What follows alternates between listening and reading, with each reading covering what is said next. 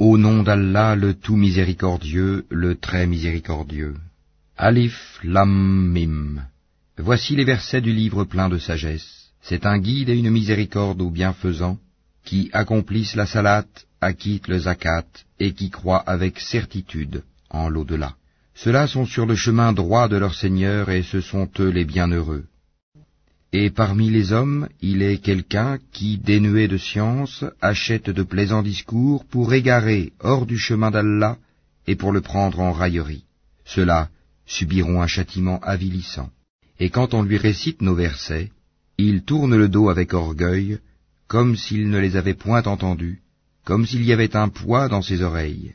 Fais-lui donc l'annonce d'un châtiment douloureux. Ceux qui croient et accomplissent les bonnes œuvres auront des jardins des délices, pour y demeurer éternellement, c'est en vérité une promesse d'Allah, c'est lui le puissant, le sage. Il a créé les cieux sans piliers que vous puissiez voir, et il a enfoncé des montagnes fermes dans la terre, pour l'empêcher de basculer avec vous. Et il y a propagé des animaux de toute espèce, et du ciel nous avons fait descendre une eau avec laquelle nous avons fait pousser des plantes productives par couple de toute espèce. Voilà la création d'Allah.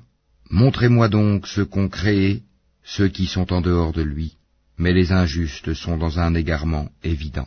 Nous avons effectivement donné à Luqman la sagesse, soit reconnaissant à Allah, car quiconque est reconnaissant n'est reconnaissant que pour soi-même, quant à celui qui est ingrat, en vérité, Allah se dispense de tout, et il est digne de louange. Et lorsque Luqman dit à son fils tout en l'exhortant, Ô mon fils, ne donne pas d'associé à Allah, car l'association à Allah est vraiment une injustice énorme. Nous avons commandé à l'homme la bienfaisance envers ses pères et mères.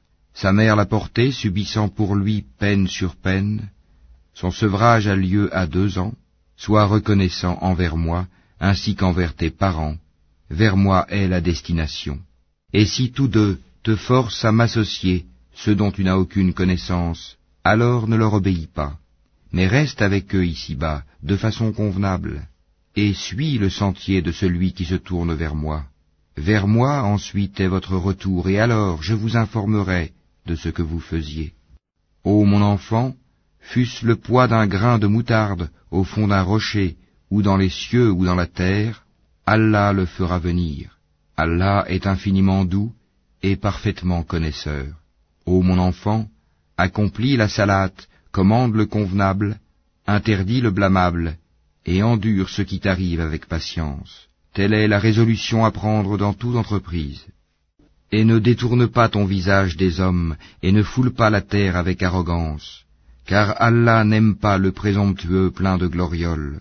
Sois modeste dans ta démarche, et baisse ta voix, car la plus détestée des voix, c'est bien la voix des ânes. Ne voyez-vous pas qu'Allah vous a assujetti ce qui est dans les cieux et sur la terre, et il vous a comblé de ses bienfaits apparents et cachés, et parmi les gens il y en a qui disputent à propos d'Allah sans science, ni guidée, ni livre éclairant, et quand on leur dit Suivez ce qu'Allah a fait descendre, ils disent Nous suivons plutôt ce sur quoi nous avons trouvé nos ancêtres. Est-ce donc même si le diable les appelait au châtiment de la fournaise? Et quiconque soumet son être à Allah, tout en étant bienfaisant, s'accroche réellement à l'anse la plus ferme. La fin de toute chose appartient à Allah. Celui qui a mécru, que sa mécréance ne t'afflige pas.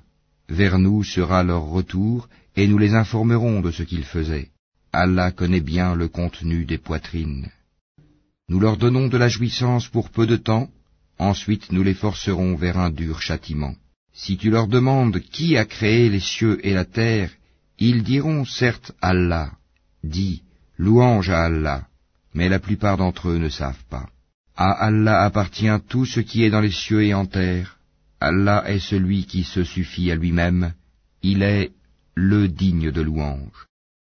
Quand bien même tous les arbres de la terre se changeraient en calame, plume pour écrire, quand bien même l'océan serait un océan d'encre, où confluerait sept autres océans, les paroles d'Allah ne s'épuiseraient pas, car Allah est puissant et sage.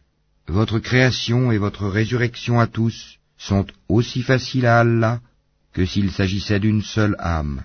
Certes, Allah est audient, et clairvoyant. N'as-tu pas vu qu'Allah fait pénétrer la nuit dans le jour, et qu'il fait pénétrer le jour dans la nuit, et qu'il a assujetti le soleil et la lune chacun poursuivant sa course jusqu'à un terme fixé, et Allah est parfaitement connaisseur de ce que vous faites. Il en est ainsi parce qu'Allah est la vérité, et que tout ce qu'ils invoquent en dehors de lui est le faux, et qu'Allah c'est lui le haut, le grand. N'as-tu pas vu que c'est par la grâce d'Allah que le vaisseau vogue dans la mer, afin qu'il vous fasse voir ses merveilles? Il y a en cela des preuves pour tout homme patient et reconnaissant. Quand une vague les recouvre comme des ombres, ils invoquent Allah, vouant leur culte exclusivement à lui, et lorsqu'il les sauve, en les ramenant vers la terre ferme, certains d'entre eux deviennent réticents. Mais seul le grand traître et le grand ingrat renient nos signes. Ô homme, craignez votre Seigneur, et redoutez un jour où le Père ne répondra en quoi que ce soit pour son enfant, ni l'enfant pour son Père. La promesse d'Allah est vérité, que la vie présente ne vous trompe donc pas, et que le trompeur, Satan, ne vous induise pas en erreur sur Allah. La connaissance de l'heure est auprès d'Allah, et c'est lui qui fait tomber la pluie salvatrice, et il sait ce qu'il y a dans les matrices, et personne ne sait ce qu'il acquérera demain, et personne ne sait dans quelle terre il mourra.